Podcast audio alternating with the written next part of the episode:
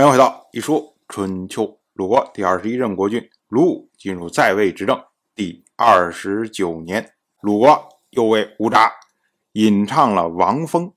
乌札听过之后评价说：“美哉，忧思而不畏惧，恐怕是王室东迁之后的音乐吧。”我们要说啊，这个王风他是东周王城之乐，也就是东迁到洛邑之后。所收集上来的乐章，当时呢，因为本来的西周的国都镐京已经陨灭，所以呢，周人感到忧思。但是迁到洛邑之后，犹有先王遗风，所以不惧。那乌札才会评价说：“忧思而不畏惧。”接着呢，鲁国又为乌札吟唱了正风。乌札评论说：“美哉！”其词太过琐碎，民众不堪忍受，恐怕要先灭亡吧。这个因为正风里面呢，他所言多是男女间的琐碎的事物，有关治政的非常少。由此呢，推断说郑国的风华如此，正情可知啊。紧接着呢，鲁国又为吴札吟唱了齐风。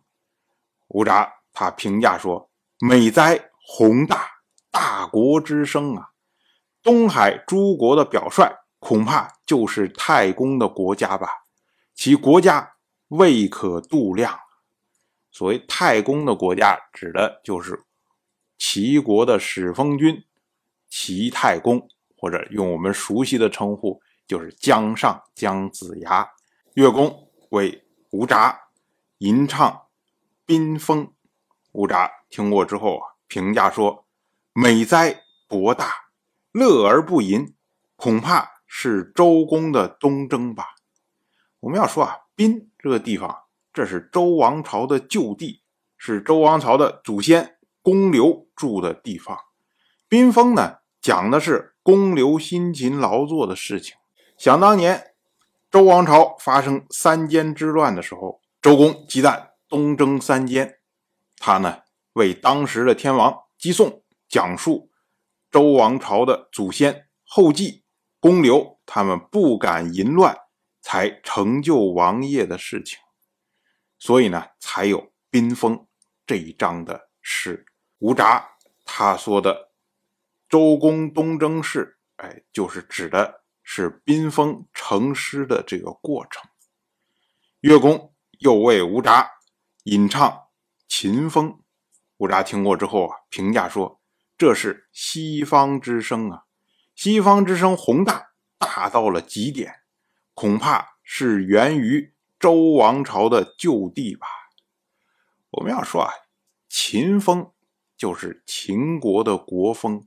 东周一任天王姬就东迁洛邑，然后将原来周王朝的驻地都赏赐给了秦国。所以秦国实际上占据的是西周的旧地，所以呢，吴札才会评价说西方之声宏大，是因为原出于周王朝的旧地。乐公又为吴札吟唱魏风，吴札评论说：“美哉，轻盈浮动，粗犷而婉转，艰难的政令推行也很容易，如果能辅以德行。”就算是贤明的君主了。我们要说啊，这个魏风啊，这个魏是一个姬姓的国家，之前呢被晋国的先君晋鬼珠所灭。那魏风呢，其中多讽刺的诗篇，但是呢言辞较为和婉。你言辞和婉，就说明民众内心良善，容易推广教化。可是呢，你的诗篇多讽刺。就说明缺乏贤明的君主，所以呢，吴札才会评论说，如果能辅以德行，就算是有贤明的君主了。乐公又为吴札吟唱唐风，吴札评价说，思虑深远呐，恐怕是陶唐氏的遗民吧，不然怎么会有这么深远的忧思？不是身负美德的后人，谁能做到这样？所谓陶唐氏。指的就是尧舜禹的尧，他这一支。尧本来被封在陶，后来迁居到唐，所以称为陶唐氏。那这个唐封的唐，指的就是尧的旧都，因为尧这一族，它的历史传统都非常的久远，所以呢，吴札才会评价说他是思虑深远。当然，我就这么一说，您就那么一听，感谢您的耐心陪伴。